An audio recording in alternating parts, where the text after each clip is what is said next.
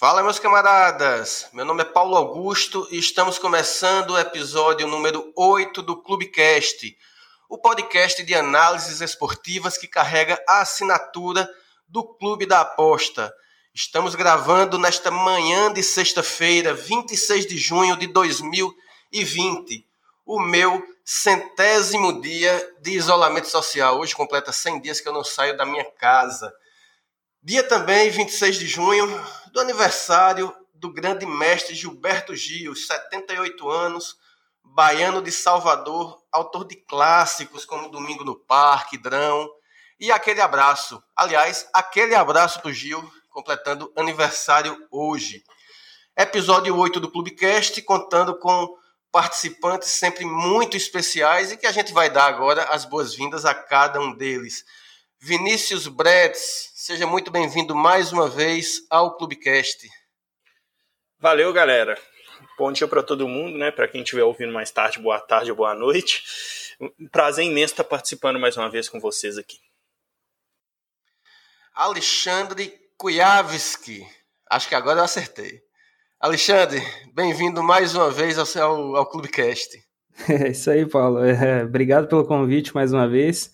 E dessa vez acertou mesmo esse nome, é, que tem que estudar uns dois dias para falar certinho. É, beleza, Gabigol, o, o Vini Bretz também aí. Um salve para a galera que acompanha o Clubcast também.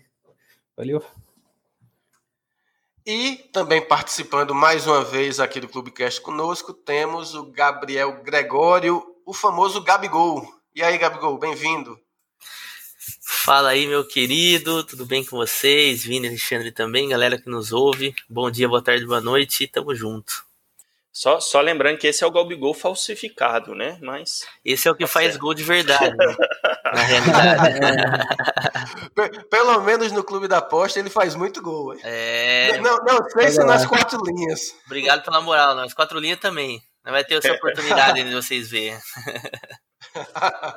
Bom, o Clubecast começando e hoje tem muita coisa legal para falar. Vamos começar o programa, o primeiro bloco. Vamos falar um pouquinho de seleção brasileira, um tema que a gente nunca falou desde que começamos o, o, o podcast, né? desde que o Clubecast iniciou. E nesta semana que passou, completou 50 anos do tricampeonato da seleção de 70, com Pelé, Rivelino, Gerson que nem mesmo eu cheguei a ver jogar. Imagina nossos queridos participantes do Clubecast, mas vamos falar um pouco sobre a seleção dos sonhos de cada um, como é que se enxerga a seleção brasileira hoje, essa essa relação que já foi de uma grande paixão no passado com o torcedor e que hoje anda meio estremecida.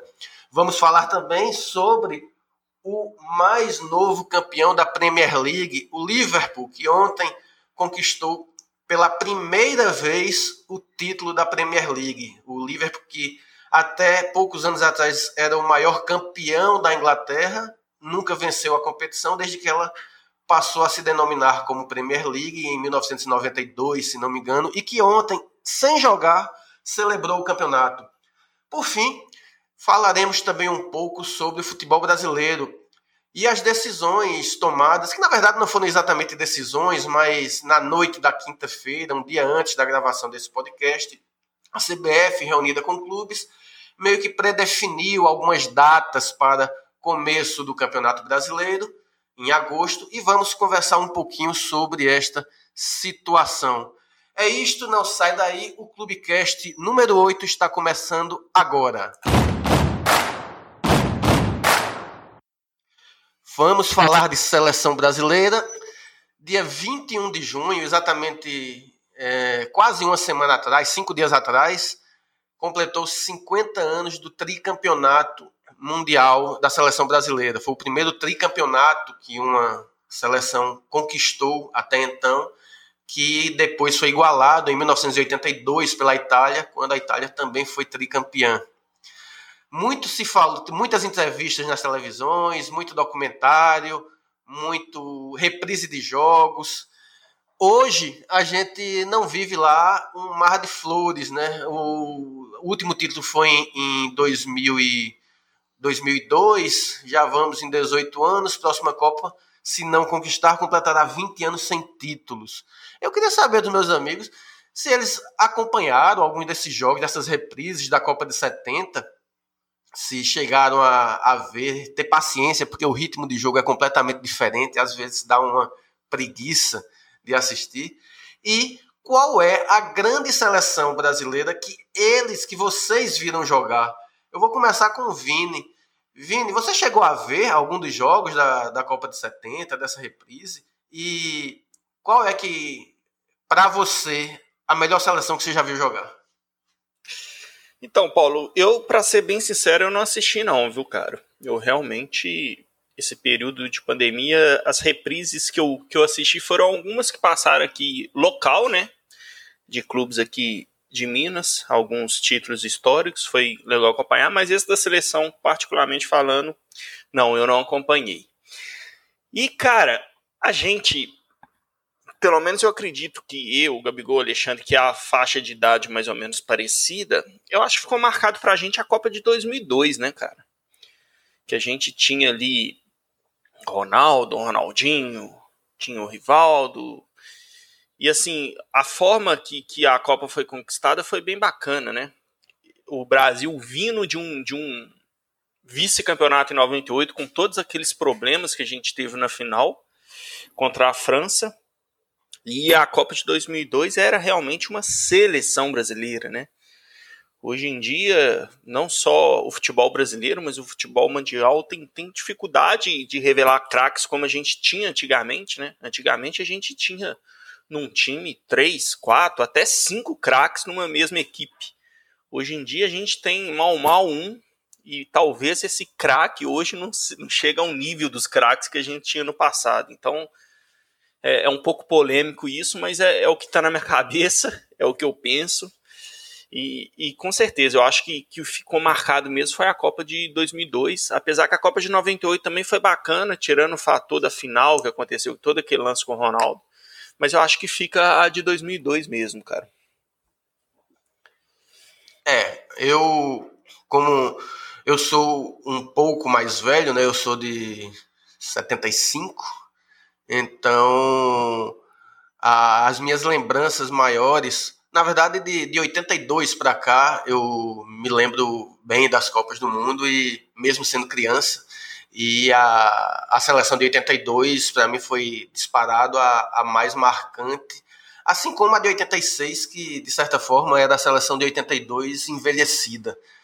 Hum, mas puxando para esse período que você citou, tipo de 98 para cá, por exemplo, a, a seleção que eu mais botei fé não foi nem a de 98 nem a de 2002, foi a de 2006. Era a seleção que eu acreditava que encantaria, inclusive por conta da Copa das Confederações um ano antes, né? Que o Brasil é, fez aquela final com a Argentina, ganhando de 4 a 1 com Cicinho, lateral, jogando muito, e o, e o quadrado mágico né, de Kaká, Ronaldinho Gaúcho, Ronaldo, Fenômeno e Adriano. Né, era o famoso quadrado mágico que acabou não dando certo. De certa forma, eu acho que essa seleção de 2006, para na minha leitura, era a mais promissora de todas. Era a que tinha tudo para estourar, para jogar o futebol mais bonito, até que a de 2002, mas que enfim, acabou aquele fracasso com o Ronaldo fora de forma e a história que todo mundo conhece. Alexandre, fala como é que é tua leitura. Qual foi a seleção que mais te encantou? Você chegou a ver alguma coisa de 70 também? Ou, ou assim como o Vini. E assim como muita gente, afinal, é outro ritmo de jogo realmente. Eu tentei ver, eu assisti já todos os jogos da Copa de 70 mas assisti mais como um exercício jornalístico, já que antes de ser apostador eu era repórter esportivo, era jornalista esportivo, então assisti mais como esse exercício e não era fácil ver os jogos inteiros. Fala, Alexandre. É, o Paulo, por mais amante do futebol que, que nós sejamos, né, cara, é difícil realmente acompanhar é, todos os jogos, porque a cadência é totalmente diferente do que a gente é acostumado a ver hoje, né, cara? Então eu acabei também não vendo, não, não vi nenhum jogo, confesso que não vi nenhum jogo de 70, só a final, né? Que já vi algum tempo atrás, mas durante essa, esse tempo aí que a gente está em resguardo, eu acabei não assistindo nenhum. É, mas tal como o Vini, Paulo, e a galera aí que nos ouve, É, eu sou de 88, né? É, então, o que mais marcou a gente mesmo foi a seleção de 2002, né, cara? Até mesmo porque foi a seleção campeã. Em 94 ainda, muito moleque, a gente só vai, só vai lembrar ali da, da final e da narração do Galvão, né? Abraçado com o Pelé. Mas é, o que marcou foi 2002. E, e essa equipe, cara, tá muito bem montada. Eu lembro eu tenho um destaque aqui ao Kleberson, né, cara, que era um jogador que discreto, né, discreto, mas que comeu a bola nessa Copa, inclusive na final meteu bola no travessão, é, deu o passe para o Ronaldo, aquele corta-luz que o Rivaldo faz, e deu o passe para o... Foi o, foi o titular improvável daquela seleção. Exato, cara, exato. É, se eu não me engano era o Emerson, é isso? Isso, o Emerson foi cortado e ele é. foi chamado. Né? E foi chamado e, e, cara, foi uma atuação assim, ó, impecável do Kleberson na Copa. E, e, posso falar, inclusive, que se não fosse ele ali, poderia ter sido outra história, apesar da, da máquina que o Brasil tinha nessa época, né? Mas é, eu também confesso, cara, que, que eu me enganei, me enganei muito com a seleção de 2018 do Tite. Porque, cara, é, veio de uma eliminatórias fantástica, né? O Brasil atropelou todo mundo aqui na América do Sul e, e, a equipe não perdia muitos jogos. Se eu não me engano, era 15 jogos que, que o Brasil não perdia. É, ah, mas a gente viu muito bem que uh, o, baile tático ali que a Bélgica deu no Brasil não foi brincadeira também, né? Fechadinho ali, duas linhas de, de quatro. Ah, ah, naquelas simulações pré-Copa do Mundo que a gente faz, que pega a tabela e começa a fazer as simulações, quando a minha bateu Brasil e Bélgica, Bélgica nas quartas, eu disse, a gente vai cair nas quartas. É, cara. É duro, mas é, pô, cara, a gente nessa, nessa hora como torcedor, né, a gente sempre quer, quer ver o Brasil levantando caneco na Copa, né? Mas realmente, acabei me enganando, talvez também o Brasil teve alguns problemas de desfalques ali, né, cara? O Daniel Alves principalmente, que eu acho que é, dificultou um pouco também a, o trabalho da seleção nessa Copa aí. Mas, né, cara, aquela coisa, né? É, a gente cria muita expectativa, mas existem outras equipes muito fortes também, tal como a Bélgica, que veio, veio uma máquina para essa Copa. Gabigol, grande artilheiro dos gramados, como é que você enxerga artilheiro dos gramados e das apostas? Fala aí, você, você assistiu alguma coisa da, da Copa de 70? Chegou a ver alguma partida? E fala também da sua, a sua lembrança, na, na sua cabeça, qual a grande seleção brasileira que você viu jogar? É, final assistido de 70, né? Vi alguns flashes de, de gols, de jogos e tal, mas nenhum completo, né, como eu vi a final, né? De fato, era um futebol totalmente diferente, né? Um meio-campo que era um pouco menos brigado de certa forma, né? O futebol evoluiu no esquisito. Claro que naquela época poucos jogadores eram realmente atletas e é natural, até porque não tinha tanta tecnologia para isso. Hoje o cara consegue lá criar uma máquina que consegue ver a, o nível de desgaste do físico do jogador, entendeu? Isso na época do Pelé não tinha, né? Chuteira era de prego naquela época. Enfim, e eu vi bastante, assim, 2002 eu era eu era novo, mas claro, comemorei pra caramba. Eu lembro que tinha um amigo um, um amigo meu, né, que o pai dele era caminhoneiro, colocou a gente no caminhão, saiu para comemorar e coisa e tal. Então, aquela nostalgia, só que naquela época eu não acompanhava tanto futebol quanto eu já acompanhava em 2006, em 2010, próprio 2014, 2018, que até os dias de hoje, né? Mas para mim, eu acho que a, a que, que me criou mais expectativa realmente foi 2006, por conta de todos os jogadores. Foi quando Ronaldinho Gaúcho estourou realmente no Barcelona, sendo duas vezes melhor do mundo. Chegou na Copa e não foi tão bem. O Kaká, inclusive, foi foi eleito melhor do mundo também em 2007, né? O último brasileiro a ser eleito melhor do mundo depois. Mas é nítido que hoje, eu entendendo um pouco de futebol, eu percebo que o, de, certa forma o Parreira segurou alguns jogadores por questão do nome ali. Então acabou pesando. Mas não foi um vexame. Eu também não, eu não acho que seja um vexame perder de 1 a 0 para a França, né? Vexame foi o 7 a 1 em 2014. Isso sim é um vexame. Mas aquela lá foi a que mais marcou. Mas hoje, revendo, às vezes eu discuto, vejo os jogos novamente E de fato, né, a França foi bem melhor, o Brasil foi bem apático naquele jogo, né, teve dificuldade até contra jogos de equipes menores, como a própria Austrália. E o melhor jogo do Brasil naquela Copa, curiosamente, foi contra o Japão, quando o Brasil já estava classificado e fez as mudanças que, na minha opinião, vendo é, refletindo hoje, né, o conhecimento que eu tenho de futebol, foram necessárias, né, que o Cafu era um cara que praticamente estava no seu fim de carreira, mas tinha recordes para bater na seleção, para ser o melhor, maior jogador em, em números de jogos em Copa do Mundo, enfim. E o Cicinho voando. Cicinho voando na lateral. Assim como o Ronaldo também, ou o Adriano não estava bem, ali poderia sair qualquer um dos dois. O Robinho voando no banco de reservas.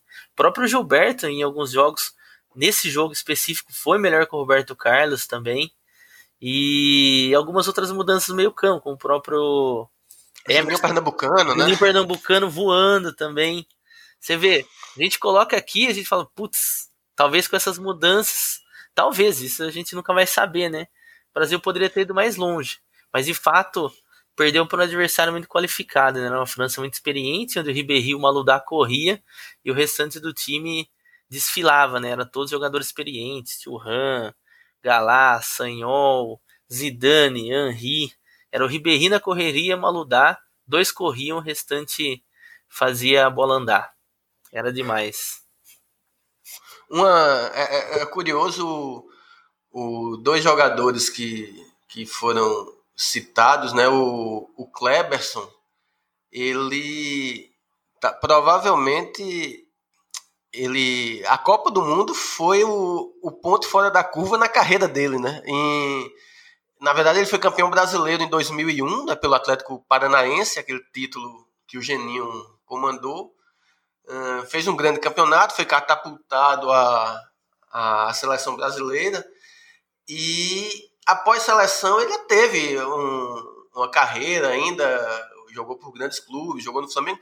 Mas eu tenho a impressão que o futebol que ele jogou ali naquela Copa aos 23 anos, ele jamais chegou a, a repetir na carreira dele. Ou eu estou sendo muito muito duro com o Cleberson. É, é verdade. Isso é verdade, porque se a gente for lembrar, né, de pós-Copa do Mundo, ele foi apresentado no Manchester United com nada mais nada menos que o Cristiano Ronaldo do lado, né? E ele era estrela. O Cristiano Ronaldo era um jogador jovem que vinha do esporte e ele era um consagrado pentacampeão do mundo e por fim das contas ele jogou muito pouco, teve contusão e depois rodou vários times, depois voltou para o Flamengo. Aliás, a passagem do Flamengo de, dele já experiente no Flamengo foi, foi boa, né? Mas se esperava muito mais dele, né? Pós Copa do Mundo, até pelo desempenho.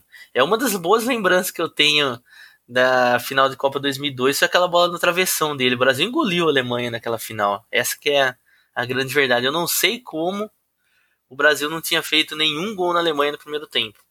Eu acho que ali o Brasil já poderia ter definido o jogo pela quantidade de oportunidades que teve e pelo fato da Alemanha praticamente só se defender no, no primeiro tempo.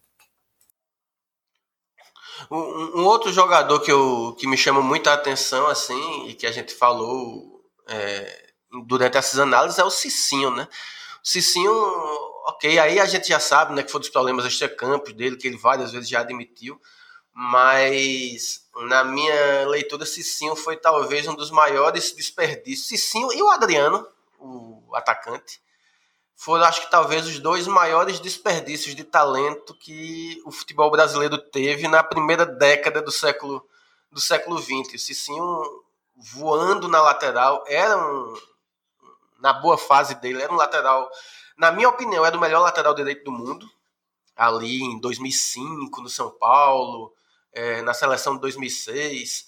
É, e o Adriano, que vocês vejam, hoje, Adriano deve estar, acho que com 39 anos de idade.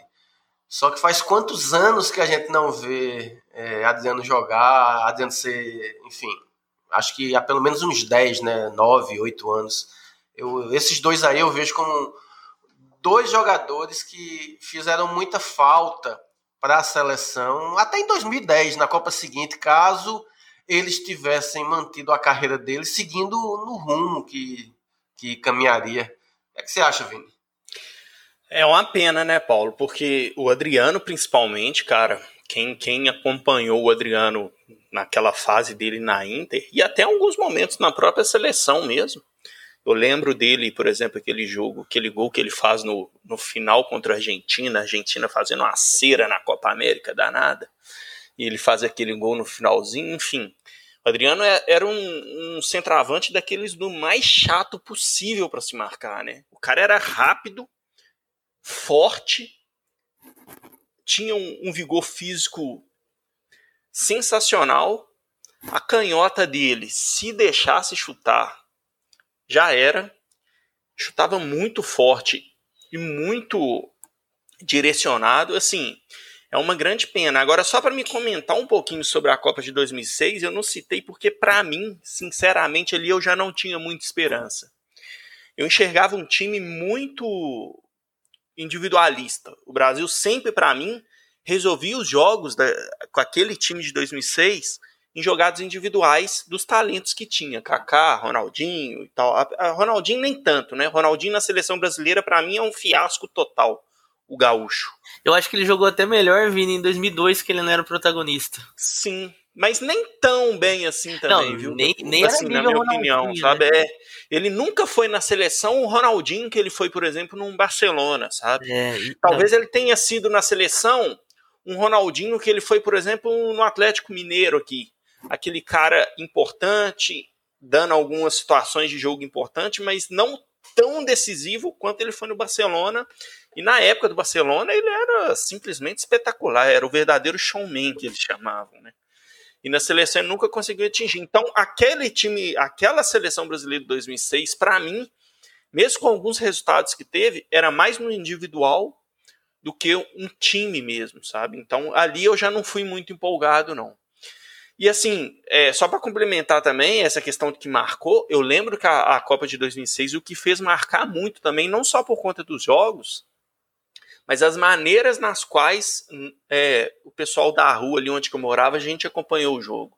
A gente tinha um grupinho de amigos eu lembro que os jogos eram de madrugada, a gente sempre reunia na casa de um, fazia alguma coisa para comer e tal e, e ficava durante a madrugada inteira naquela zoação toda e esperando a hora do jogo começar. Então, eu acho que esse é um fator também de ter marcado muito, sabe? Além de ter saído o título e tal. Mas bacana demais. É, para finalizar o tema seleção, um último assunto que eu, que eu queria tocar é o seguinte: é, em 2006, a impressão que eu tenho, como o Vini falou, era uma seleção muito individualista.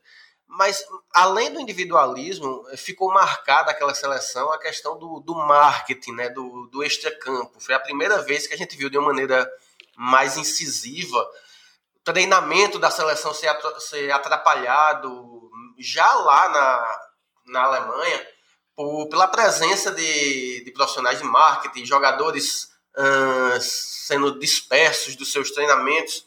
E a, e a impressão que eu tenho é que, com o passar dos anos, a relação, não sei se por conta disso ou por outros fatores, a relação do, de amor, digamos assim, do torcedor com a seleção brasileira foi esfriando cada vez mais. Quando eu me recordo da minha infância, das Copas de 86, 82, até a Copa de 90 mesmo, como é, as ruas eram, o piso das ruas aqui no Recife eram totalmente pintados de bandeira da seleção, eram você era uma coisa que mexia com o coração do, do torcedor, era uma, havia uma ansiedade gigantesca pela partida.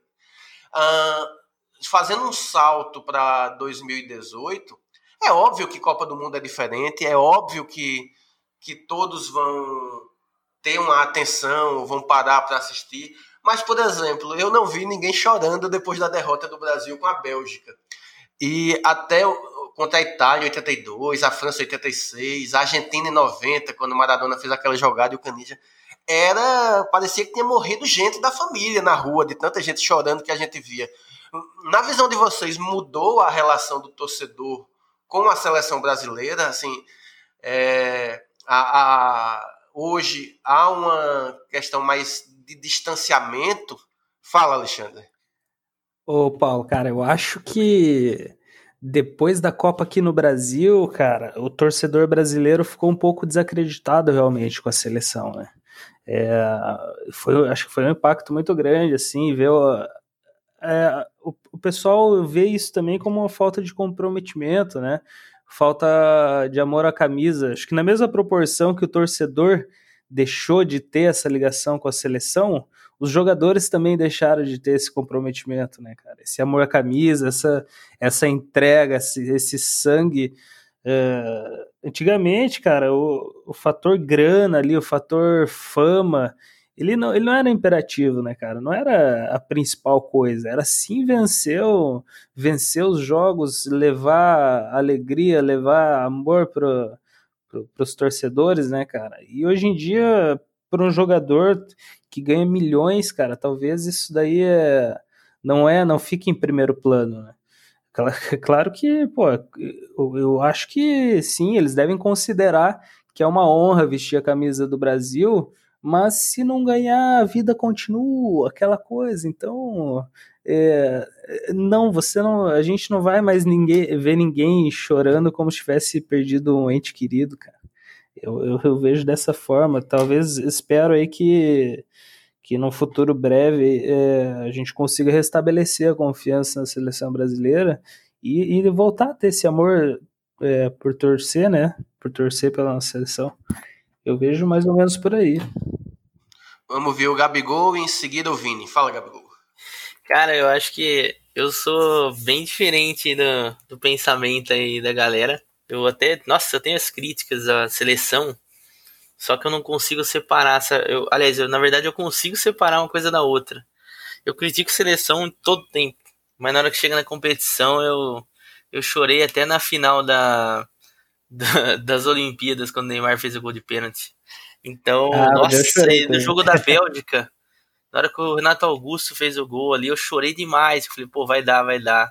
E até inclusive falando um pouquinho sobre o jogo, só que sem se alongar muito na resenha. O Brasil poderia ter mudado muito bem essa história daquele jogo se o Thiago Silva faz o gol de escanteio, que acertou a bola na trave, né? Vocês vão lembrar disso. Aí depois com o gol contra acabou abalando é, psicologicamente, dando contra-ataque para a Bélgica, né? Todo tempo, acabou sofrendo o segundo gol. Agora no segundo, segundo tempo foi uma máxima. Foi por muito pouco que o Brasil não empatou aquele jogo. Teve aquele lance polêmico do Gabriel Jesus dentro da área que poderia ter sido pênalti. Até porque a gente, com o VAR, a gente vê coisa, coisa menor e, e pênaltis dados, né? Mas acho que ali na Copa do Mundo ficou um pouco difícil. E o Courtois fez várias defesas. Tem uma bola colocada do Neymar lá praticamente no final, na finaleira do jogo, que ele tirou dando um tapa ali para escanteia. Acho que o Brasil poderia até ter sido empatado. Acho que foi um resultado normal, de certa forma. O Brasil dormiu no primeiro tempo quando tomou o primeiro gol. E aí é difícil buscar um 2 a 0 principalmente se tratando de Copa do Mundo. E mesmo a Bélgica sendo Nutella, tem uma, uma seleção de qualidade. Teve aquele lance do Renato Augusto também, né, Gabigol? Pois Lembra? Nossa. Ele tinha feito o gol, aquele lance que ele logo em seguida quase é. que empata o jogo, a e bola teve... acabou chutando para fora. Teve um do Coutinho também, quando o Neymar rolou a bola. Esse daí pouca gente lembra, ele invadiu a área e chutou a bola lá na linha de escanteio. Isso dentro da. praticamente dentro da pequena área, né? O Brasil teve chance, o Brasil teve chance. Se tivesse empatado ali, não seria um absurdo. Mas como eu falei, tirar 2 a 0 de qualquer equipe em Copa do Mundo é, vídeo própria Bélgica contra o Japão, que fez um, pô, um feito do caramba lá. É, contra o Japão, que saiu perdendo 2 a 0 conseguiu virar um jogo 3 a 2 né? Copa do Mundo é um pouco mais complicado, o buraco sempre mais embaixo, dependendo de qual seja a seleção. Antes do Alexandre, fala, Vini, você queria comentar também sobre o assunto. É, o que eu queria dizer é que eu tenho uma teoria sobre essa questão da paixão do torcedor sobre a seleção brasileira, sabe? Primeiro ponto é que como o Gabigol, eu também, eu ainda gosto bastante de acompanhar a seleção brasileira, talvez não tanto em amistosos, mas quando chega algum tipo de competição, Olimpíada, Copa América, Copa do Mundo nem se fala, e até seleção feminina, inclusive, hoje eu gosto bastante de acompanhar. É, eu ainda tenho essa paixão, sabe? Mas eu tenho uma teoria que é o seguinte: esse amor do torcedor pela seleção brasileira se passa, foi acabando e se passa muito pela questão do futebol brasileiro, né? A gente vê hoje seleção brasileira com jogadores que muita gente nem viu atuar no Brasil. Na verdade, ninguém viu atuar no Brasil. Você pega, um, por exemplo, um Firmino, por exemplo. Quem lembra do Firmino jogando lá é Figueirense, né? Que ele que se eu não me engano, que era a equipe dele aqui no Brasil. Quem, quem lembra de. Tem certos jogadores que vão para fora e aí constrói sua carreira, carreira na Europa, certos não, né? A maioria dos brasileiros hoje. Constrói sua carreira na Europa, vem para a seleção e não tem mais aquela identificação com o torcedor, com o clube que jogou. Vou dar um exemplo, o Ronaldo Fenômeno. É um cara para mim que, não só pelo futebol dele, fenômeno, mas eu ainda tenho, tenho um, fator de paixão extra que começou no, no, no meu Cruzeiro aqui. Então, assim, essa identificação do torcedor vinculando ao seu clube, o cara que fez sucesso no seu clube e vai para a seleção, tudo isso envolve paixão que traz uma paixão a mais pela seleção brasileira. Isso ao longo do tempo foi acabando, acabando e hoje em dia está praticamente zero, né? A gente vê seleções aí formadas completamente por jogadores que atuam no futebol europeu, é um ou outro que que está aqui no futebol brasileiro e essa identificação do torcedor, acredito que tem, isso conta muito, sabe? Conta muito.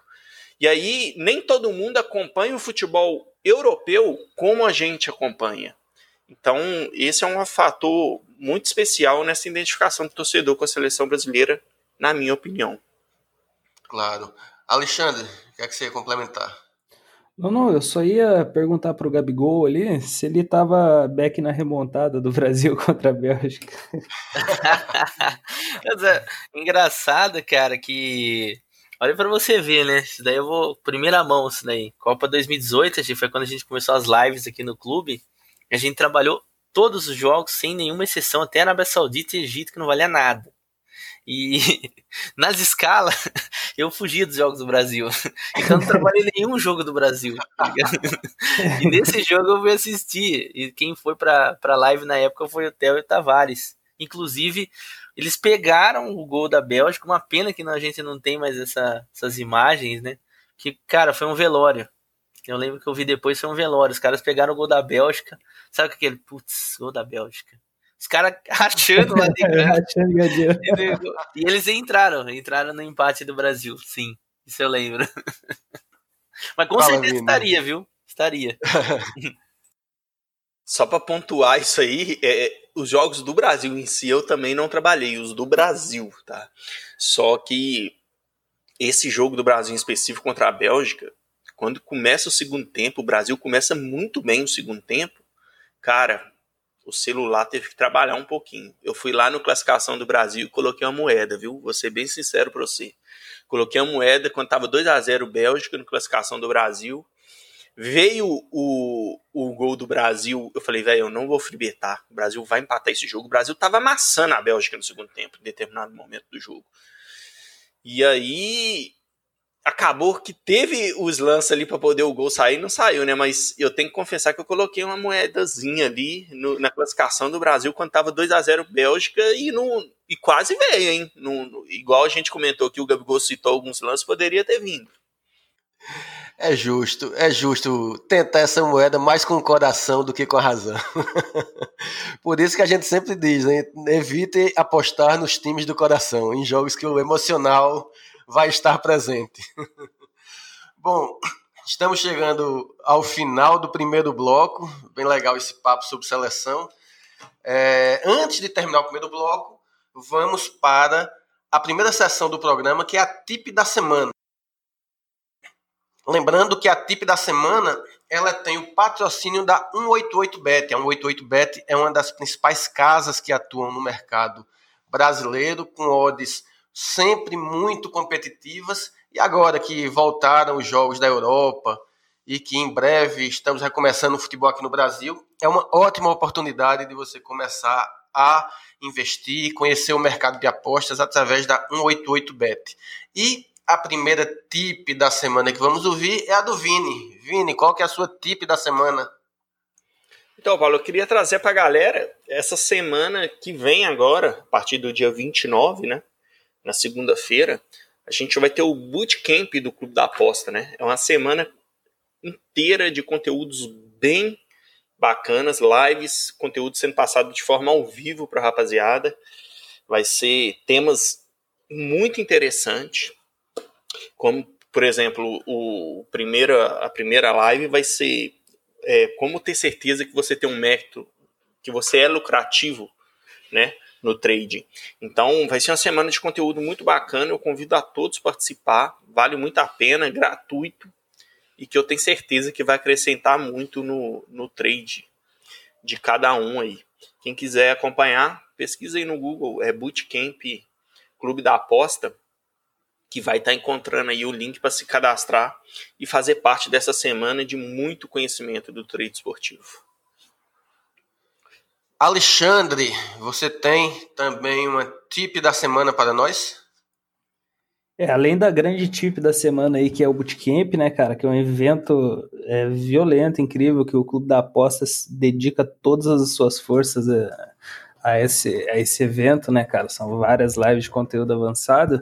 É, na semana que vem, nós também é, estaremos lançando é, o curso intermediário de trading esportivo, totalmente gratuito, então a partir de semana que vem ele foi é, nós já existia né, um, um curso intermediário de treino esportivo, mas o Clube da Aposta reformulou totalmente esse curso e ficou bem legal, bem bacana. É um conteúdo atualizado, um conteúdo de grande valor e totalmente gratuito também.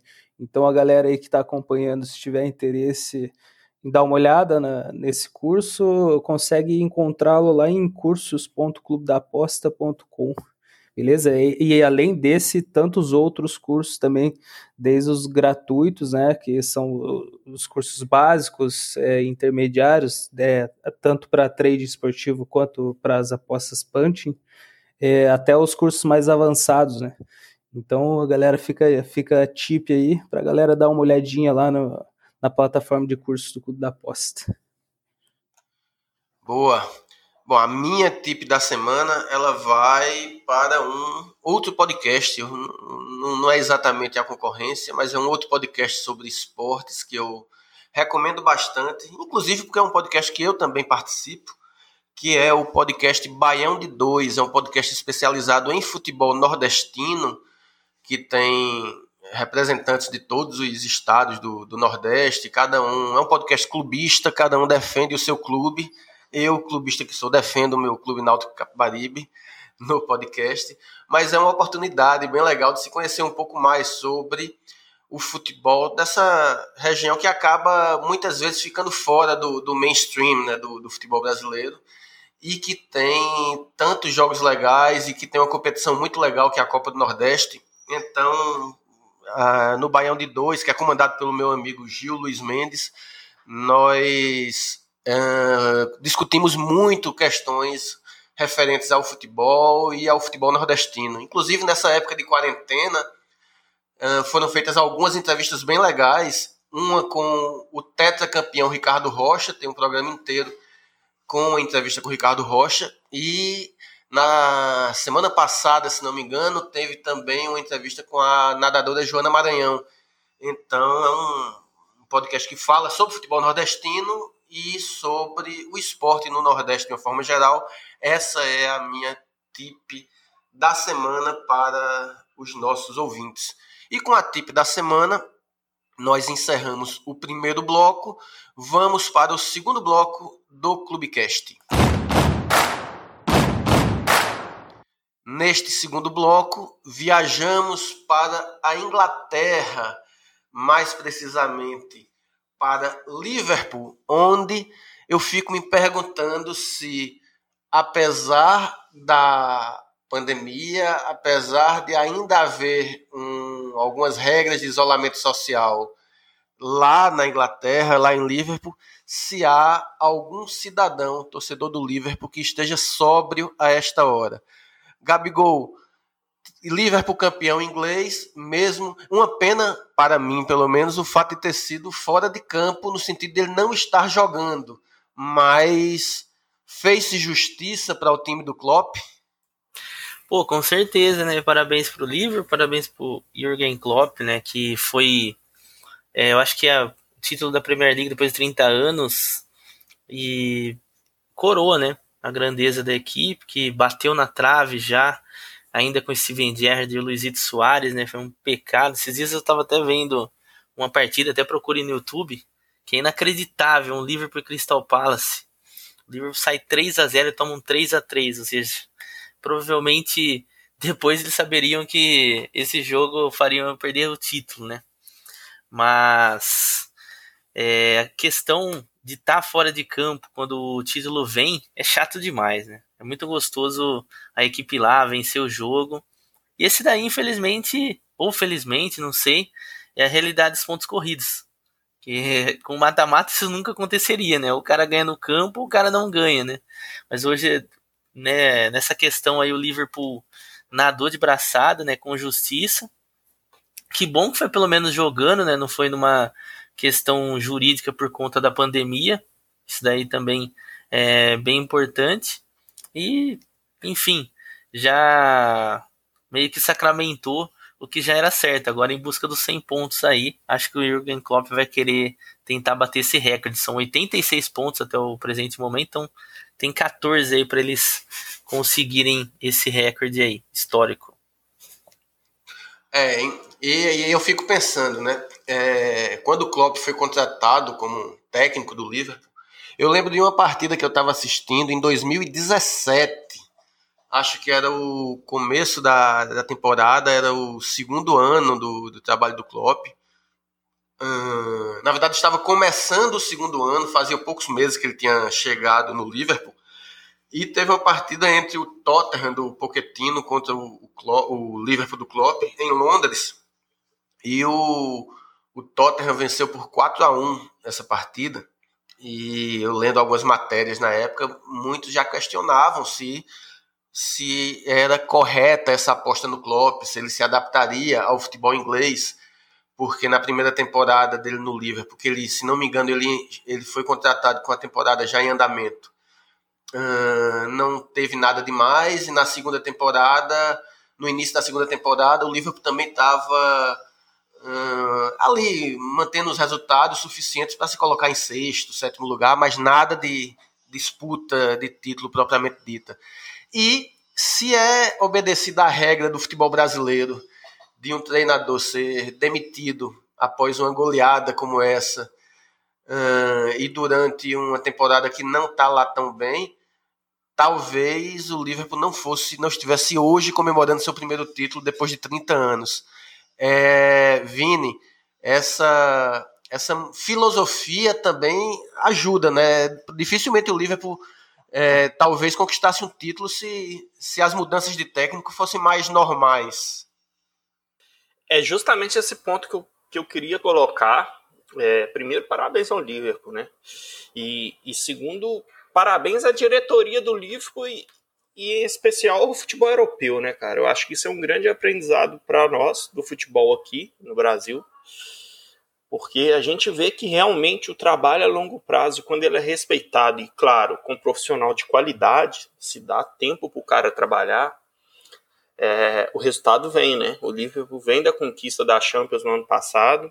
Esse ano deu uma caída, mas mesmo assim na Premier League conseguiu ser muito superior que seus adversários, passou por um, período um pouco complicado ali, mas acabou conseguindo restabelecer e confirmar esse título, e premia muito isso que você citou, eu acho que é, um, é o ponto a ser destacado, isso já foi comentado na, no título do, da Champions ano passado e, e, tem que vir à tona agora de novo, porque realmente eu acho que é o ponto, um dos pontos mais importantes, né? Passou por momentos difíceis ali no início do trabalho, mas que com paciência, com tempo, fazendo as contratações pontuais certas, ele foi conseguindo colocar o time no eixo e fazer do, do Liverpool hoje o campeão da Premier League depois de tantos anos aí atrás desse título, né? Então fica esse grande destaque com toda certeza.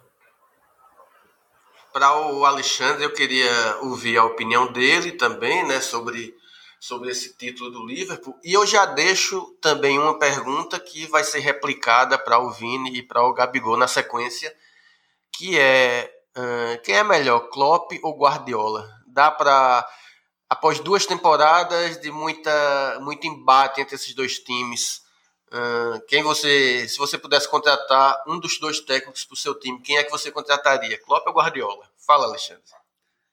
Cara, é, essa pergunta é um pouco difícil, né? Porque o Guardiola, cara, teve aquele momento dele no Barcelona. Você é dono, você é dono de um time de futebol e vai, pode contratar qualquer um dos dois pro seu time. Quem você contrata? Cara, atualmente o Klopp. É, eu vejo o Guardiola, ele teve uma, uma fase de inovação do futebol, né? Que foi aquele Barcelona que ele pegou e fez aquele, aquela máquina, né?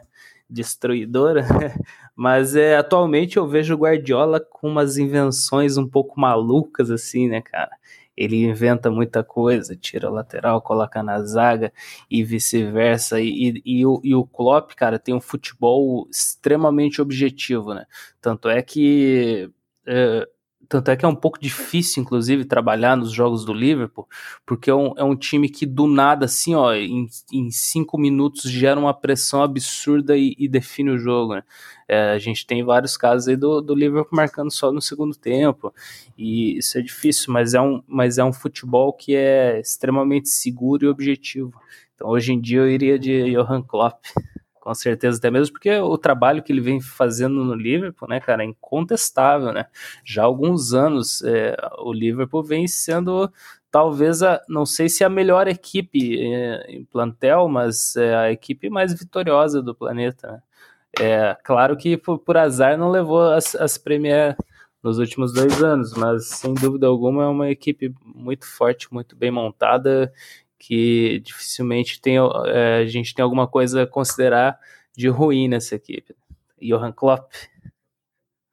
Gabigol, quem você contrataria para o seu time? O Klopp ou o Guardiola? Cara, Jürgen Klopp, eu acho que tem uma grande diferença entre os dois treinadores. Eu acho que o Guardiola é um cara que necessita de um elenco um pouco mais qualificado, até por isso ele se a gente for analisar, ele tem muito mais sucesso em campeonatos de pontos corridos. Foi para a Alemanha, venceu com o Bayern de Munique, já venceu com o Manchester City também o campeonato inglês. Mas a grande cobrança em relação a ele é dos resultados em Champions League. Ele fato que ele ganhou também no, no Barcelona, né? Tinha um timaço, né? Com Xavi, Iniesta, enfim. Já foi campeão da Champions League, mas depois disso ele foi para o Bayern de Munique com esse objetivo. Porque se o Bayern de Munique quisesse ganhar só o campeonato alemão, não precisaria do Klopp. Ganhou agora com um técnico que até ontem era desconhecido. Que Você quer dizer agora... que, o, que o Guardiola é o Murici e o Klopp é o Filipão? É isso? É, mais ou menos, mais ou menos. eu acho que o, eu acho que o Klopp, ele é um cara, acho que de certa forma mais paisão, não no sentido que ah, o Klopp taticamente sabe nada. Não, a gente vê o time do Liverpool aí é, joga de uma forma reativa, consegue descansar no momento que quer descansar dentro do jogo, na hora que quer ir para cima ele vai. Então é um time que ele ele liga e desliga, digamos assim, no, na mesma intensidade, na mesma facilidade é, de ambos. E já do lado do Guardiola, se ele não tiver um grande elenco ali, talvez ele não, não conseguiria ter tanto sucesso assim.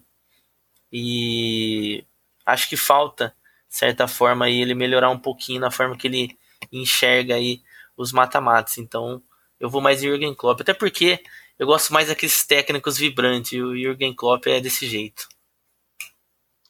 Vini, fala o que é que você acha. Quem você contrataria para o seu time? Klopp ou Guardiola? Cara, eu tinha que polemizar, né? Se os dois escolheram o Klopp, é claro que eu vou escolher o Guardiola. Tô brincando. Eu não vou escolher o Guardiola para polemizar os dois, não. Eu vou escolher porque realmente eu gosto mais, sabe? Talvez o Klopp, o estilo do trabalho do Klopp seja mais eficiente por conta dessa questão que o Gabigol citou do, dos mata-matas. Mas é que assim, a gente não pode esquecer que o estilo de trabalho que o, que o Guardiola tenta impor em suas equipes, ele depende muito do material humano, né? Depende muito. E isso ele não muda. Ele pode ter um tanto de cabeça de bag lá que ele vai tentar pôr o time para jogar daquela maneira. Eu gosto muito do estilo de jogo do Guardiola. É, o problema é que eu, eu até acredito que ele faz até muito com esse City, viu, cara? Para ser sincero. Eu não acho que o City tem um elenco tão qualificado assim, principalmente na parte defensiva, então, que é o que ele gosta de ter muita qualidade, e o jogo dele precisa ter muita qualidade na saída de bola. Eu acho que a parte defensiva do, do, do, do City peca muito nesse fator. Tem alguns bons jogadores, mas não do nível que o Guardiola precisava para fazer o futebol que ele pensa, sabe? Então, eu acho que tem esse ponto a ser destacado, e mesmo assim, eu acho que ele consegue tirar muito desse time, fazendo alguns caras ali jogar, talvez até, até um potencial a mais do que jogaria em alguns outros clubes. Então, eu fico com o Guardiola. Pelo estilo de jogo, eu acho o Klopp um baita do treinador. Se você me perguntasse qual técnico você contrataria tirando o Guardiola, aí é o, é o Klopp, sem dúvida nenhuma. Mas o, o Guardiola, para mim, é o primeirão de todos e isso para mim não tem como mudar, não. É, eu, eu, eu não opinei, né? Eu, se fosse presidente do Náutico, eu contrataria provavelmente o Guardiola para ser, ser técnico do Náutico também. Eu, eu sou muito fã do Klopp e sou muito fã do Guardiola. Na verdade, são dois técnicos que, para mim, são fora da curva, junto com o Pochettino. Para mim, são os três técnicos fora da curva hoje no futebol europeu. E mas eu, eu ainda gosto muito do. Eu, eu acho que Klopp ele tem algumas sacadas muito geniais. Ele faz. Ele conseguiu no Liverpool um encaixe espetacular, mas eu acho que o, o Guardiola no longo prazo, já que a gente usa tanto esse termo é, nas apostas, eu acho que no longo prazo o Guardiola consegue dar mais consistência aos seus times. É uma impressão que eu tenho. Fala, Alexandre. Não, só ia perguntar se, se o Guardiola ia, ia, daria bom no Cruzeiro, Vini. se você quer brigar, você fala, fala logo que eu compro a passagem aqui agora e vou para aí. não, não. Tem que ter uma piadinha no meu Cruzeiro, né, velho? Esse ano é foda, viu, bicho? Não tem como escapar, né? Aliás, eu tô muito feliz que vou poder enfrentar o Cruzeiro nessa Série B deste ano. É um, uma vaga menos para cair que eu tenho. Ops. Eita! Oh, Olha que a gente vai ter que fazer um podcast no final do ano falando sobre isso, hein? Aí, Combinado com suas palavras. Bom, chegamos ao final do segundo bloco do Clubecast. Vamos, antes de terminá-lo, vamos para o momento Chorei na Kombi. Ouvir o nosso Vini. Vini, qual que é o seu Chorei na Kombi? Bom, já que a gente está no assunto, eu não poderia deixar de destacar assim, galera. Eu, esse ano de 2020, e vai pegar uma beirada de 2021 também, infelizmente, né? O meu chorei na Kombi, eu acho que vai ser sempre ligado ao, ao meu coração, né? Que tá batendo de, dilacerado, mas o meu momento chorei na Kombi é a volta do Henrique ao Cruzeiro, né? Sai do Fluminense, não teve sucesso lá e não vai ter em clube nenhum que passou, 35 anos já.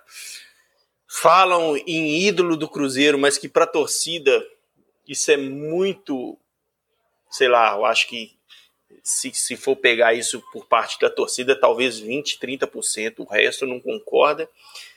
E foi o capitão do rebaixamento, né, cara? Com todos aqueles problemas que aconteceram acho que já deu o que tinha que dar e ainda tem, tem esse fator amargo de ser o capitão do rebaixamento. Em todos aqueles problemas, tem bastidores que falam que tá certo, ele estava incomodado com, com situações que estavam acontecendo dentro do elenco, mas que eu acho que ele tinha que ter tido uma postura e pelo menos externado essa postura dele de uma forma melhor de tudo que aconteceu aqui ano passado então, o meu momento chorei na Kombi é a volta do Henrique ao Cruzeiro. Infelizmente, numa situação que eu acho que 99% da torcida não queria nesse momento. Alexandre Kujavski, qual o seu momento chorei na Kombi?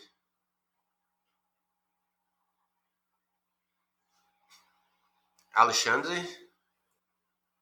Pois é, rapaziada. É, o meu momento chorei na Kombi vai para a forma de gestão dos, dos clubes brasileiros, né? Claro que a gente não pode levar em consideração aí a, a situação pandêmica, né, que vai terminar de afundar todos os clubes, é, mas o, o, dia que uh, os clubes começarem a pensar né, no longo prazo, tal como as equipes lá que a gente acabou de citar, as equipes lá da Europa pensam, né? É, talvez o nosso futebol ele, come, ele comece, comece a crescer novamente, comece, volte a, ser grande, né? Porque se a gente vê bem, os únicos clubes aí da Série A brasileira que fecham o ano em superávit, ou seja, que tem, que tem caixa, é o Flamengo, o Atlético Paranaense, se eu não me engano, o Grêmio também. Então, é, os clubes vivem em dívida, isso faz com que o futebol não cresça, é, e para pagar essas dívidas, revelam jogadores e isso é um ciclo sem fim, né? Revelam jogadores, vendem para a Europa e a gente nunca vai conseguir fortalecer o futebol dessa maneira aqui no país. E esse é o, é o momento chorei na Kombi aí, e pelo jeito, pelo cenário, vai se estender durante bons anos ainda. Gabigol, qual que é o seu momento chorei na Kombi? É engraçado, cara. Isso daí foi aconteceu ontem comigo. É foi que ontem eu tava fazendo o jogo do, do Manchester City, então é uma história pessoal, tá? e tava vendo o jogo lá e tal, e eu tinha um compromisso que eu sabia que em algum momento ia ter que sair, né, pra, pra resolver isso. E eu fiquei pensando, falei, cara, é bem provável que eu saia e aconteça alguma coisa, até então o jogo tava difícil de ser trabalhado e tal. Chelsea já vencendo o jogo por 1 a 0 né, gol do Pulisic, jogo de ontem, né, que foi o que deu o título pro Liverpool, né? E eu saí. Em algum, lá no início do segundo tempo. Isso 1 a 0 para o Chelsea. Assim que eu tava saindo, tava dentro do carro, tava um sofá score ali aberto, eu já vi. Cinco minutos depois de eu estar tá fora, eu fiquei por 10 minutos fora, tá? Então, pingou aquele 1 a 1 Manchester City. Falei, caramba. Aí perguntei pro Vaguinho aqui do clube. Ele falou, cara, você perdeu. Eu falei, por quê? Ele falou, cara, foi uma falta 10 em 10 pro Kevin De Bruyne e gol. Falei, nossa senhora. Mas eu tinha certeza que eu saía. Aí eu já fiquei lamentando. Eu falei, ah, não é possível. Nem fiz mais nada no jogo, velho. Lamentável. Esse é o momento chorei na Kombi. Ô, Gabigol, mas não foi 10 em 10 não, cara. Foi de longe pra caramba. A barreira, inclusive, não tava nem dentro da área. O De Bruyne meteu uma caixa. Golaço. Não sei ah, se mas... dava pra pegar, hein? Eu, eu olhei essa falta, eu estaria lá dentro. Eu, eu estaria lá dentro. boa, Triste. Bom, o, o meu momento chorei na Kombi vai para o tenista Novak Djokovic. Ele, compadecido com a ausência de competições de tênis, resolveu criar um torneio exibição, né? o, o, o Adria Tour, que seria realizado nos Balcãs. Vejam só, um torneio com público, com quadras lotadas e sem medidas de isolamento social. Resultado, antes mesmo da final, no decorrer do torneio, quatro tenistas, inclusive ele próprio, novo, que foram diagnosticados com Covid-19. E o torneio foi cancelado, ah, não vai haver a, a final. O Novak pediu desculpa a todos os participantes, né? E não se sabe ainda, se sabe que os tenistas foram atingidos, mas não se sabe ainda do público quantas pessoas teriam contraído Covid uh, por conta da realização desse torneio. Enfim, é, o meu chorei na Kombi vai para o Djokovic pela talvez infeliz ideia de promover um torneio com portões, não com portões abertos, mas com público no meio de uma situação como essa. Estamos terminando o segundo bloco. Como o relógio corre, vamos para um rápido terceiro bloco, só com umas uh, com umas falas, considerações sobre o futebol brasileiro dos nossos participantes. Terminando o segundo bloco, vamos para o terceiro bloco do Clubecast. Ontem à noite, na noite da quinta-feira, dia 25, uma reunião entre clubes e a CBF uh, definiu um, uma espécie de calendário para o futebol brasileiro da primeira e segunda divisão. Segundo a reunião, o campeonato começaria nos dias 8 e 9 de agosto, daqui a um mês e meio aproximadamente, e teria rodadas toda quarta e domingo, exceto nas datas FIFA, e a competição manteria as 38 rodadas né, de pontos corridos, e se encerraria em fevereiro. O local dos jogos, a casa de cada time seria uh, indefinida. Seria os jogos aconteceriam em, em sedes, em cidades que tivessem aval das autoridades sanitárias para que a competição acontecesse. Por exemplo, um jogo do Flamengo pode ser que tenha que acontecer em Fortaleza, um jogo do, do Grêmio pode acontecer em Salvador. Vai depender uh, do, do que as autoridades uh, definam como locais que podem acontecer partidas de futebol. 19 dos 20 clubes concordaram, só quem não está de acordo é o Atlético Paranaense, que faz questão de jogar no seu próprio tapete. Talvez ele não saiba jogar fora do seu gramado artificial, não sei. É... Rapidamente, já que vamos já com uma hora de programa, vamos à opinião de cada um dos nossos participantes sobre esse formato, se vocês acham que vai dar certo, se é a única forma viável manter os pontos corridos, jogos domingo, domingo e quarta, começando em agosto, terminando em fevereiro, e com as sedes, digamos que variáveis, podendo acontecer em qualquer cidade. Vini, o que, é que você acha? Cara, essa questão eu, eu, eu, coloco um ponto muito crítico em cima da CBF, que é o seguinte: eu acho que passou da hora do futebol brasileiro se adequar ao, ao calendário europeu, né?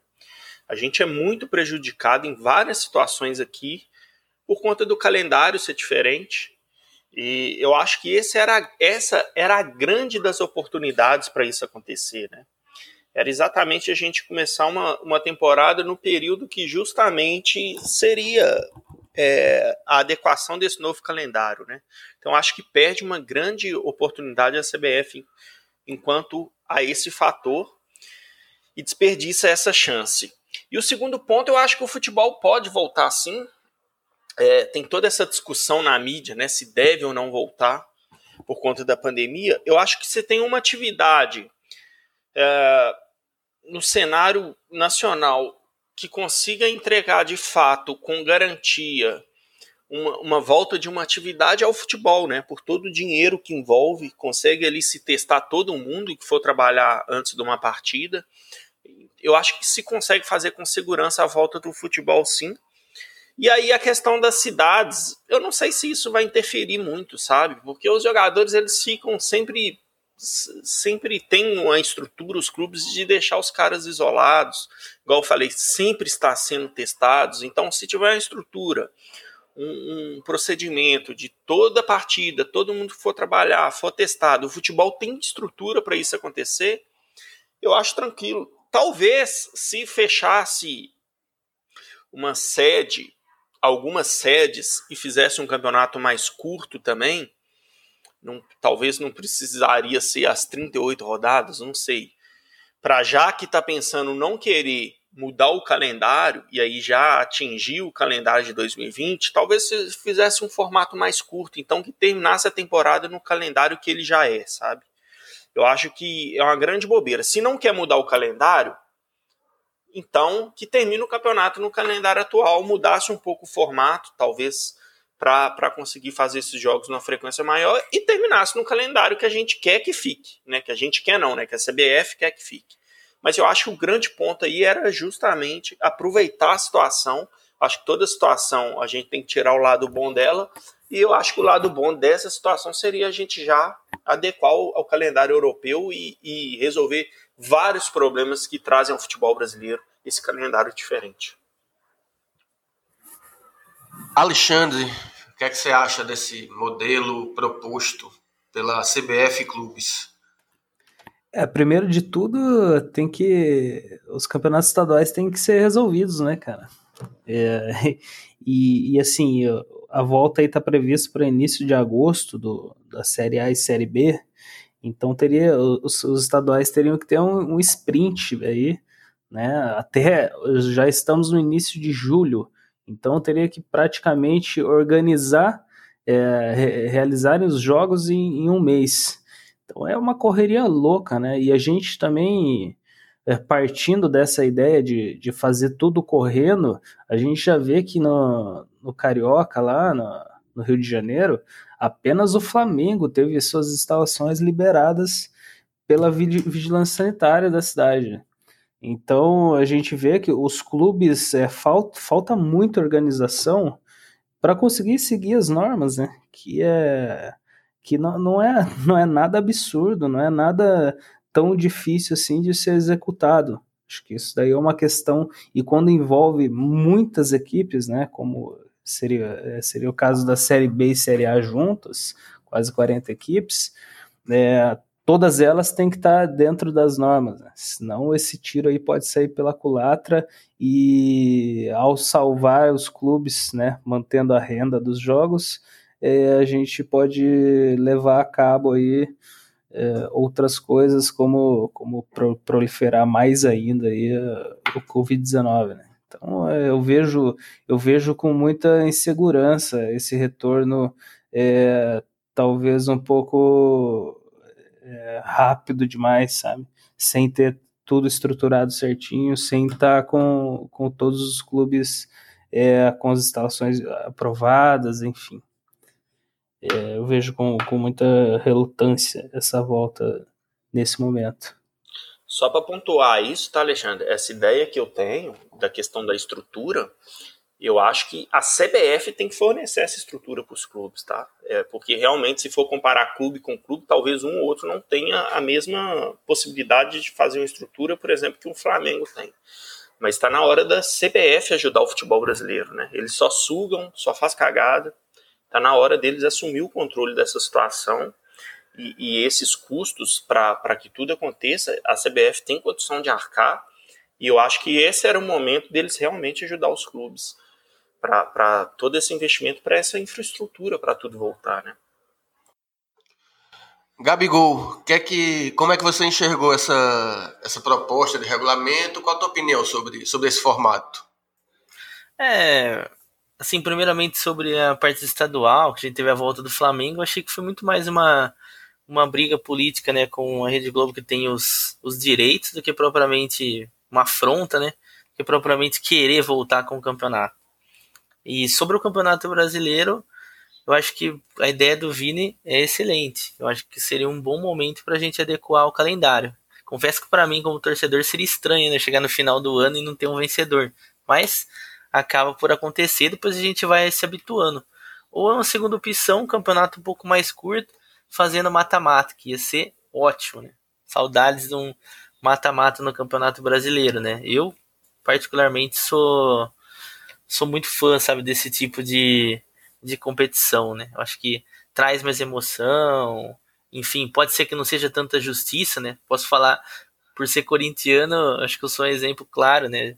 se for pensar em meritocracia, como o pessoal diz, Corinthians foi o primeiro colocado em 2002, o Santos foi o oitavo, se classificando na Bacia das Almas e foi campeão, mas aí foi melhor nas finais e merecido por isso. Acho que essas seriam as duas boas opções, mas eu acho que o futebol em algum momento tem que voltar.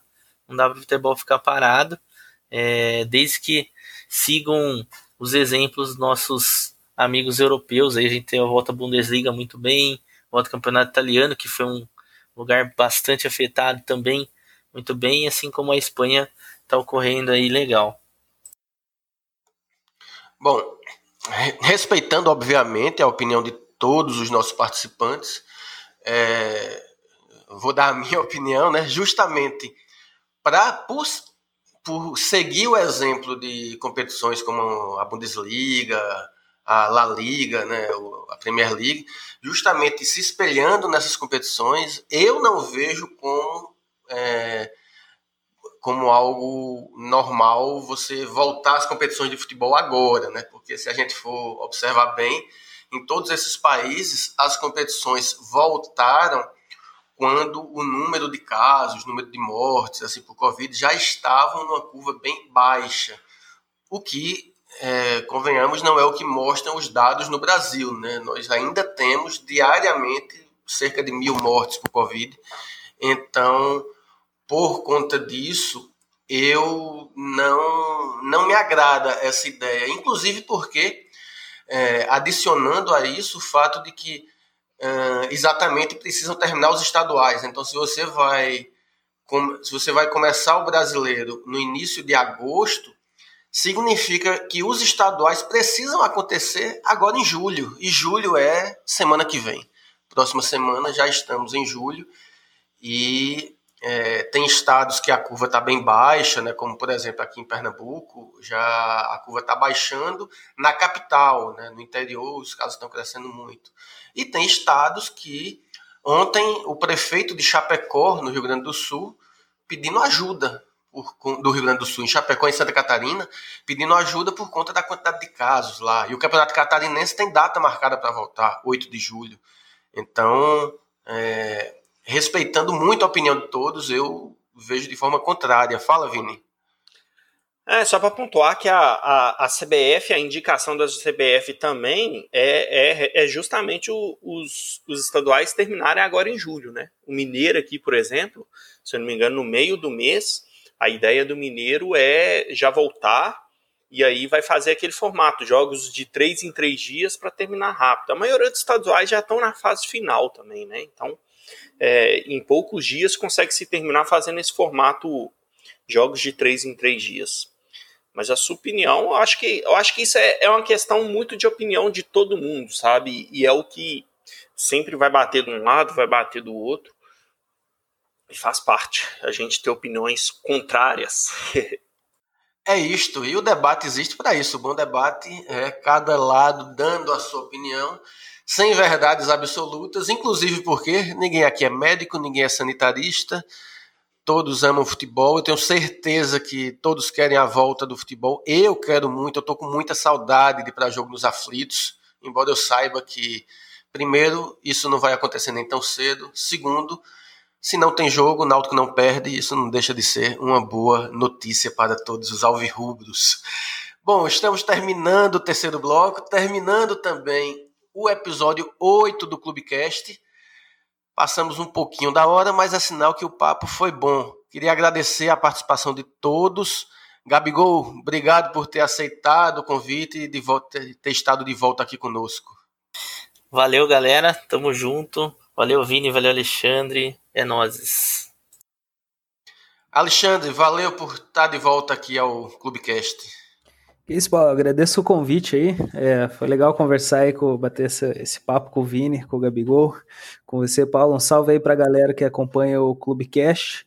Um salve pra minha esposa que tá com as crianças nessa época sem escola, né? Que é, é pra gente trabalhar complicado. E é isso aí, forte abraço para todo mundo. Acompanha, não esquece de acompanhar aí o Bootcamp Betfair essa semana aí, a partir do dia 29 de, de junho. Valeu, abraço. Valeu. Vini, obrigado por ter mais uma vez participado aqui do podcast. Valeu demais, rapaziada. Sempre bom estar tá batendo esse papo aí com vocês. Valeu a galera toda que tá acompanhando. E semana que vem, hein? Bootcamp. Vou, vou, todos nós vamos estar lá, né? Eu, Alexandre Gabigol, vai fazer parte do conteúdo para vocês. Então não deixa de correr lá, participar. É um evento gratuito e que com certeza vai trazer muito conhecimento para todo mundo aí. Beleza? Forte abraço. É isto. Você que nos ouviu até agora, muito obrigado pela audiência. Lembrando que você pode participar do Clubecast. Deixe seu e-mail para podcast.clubecast.gmail.com e nos siga no Instagram do Clubecast, arroba Clubecast. Deixe seu recado, mande sua opinião, o que é que você achou do programa, o que é que você gostaria de ouvir, se você concorda, discorda. Participe, nos ajude a fazer o Clubecast. Até a próxima semana com mais um programa. Grande abraço a todos.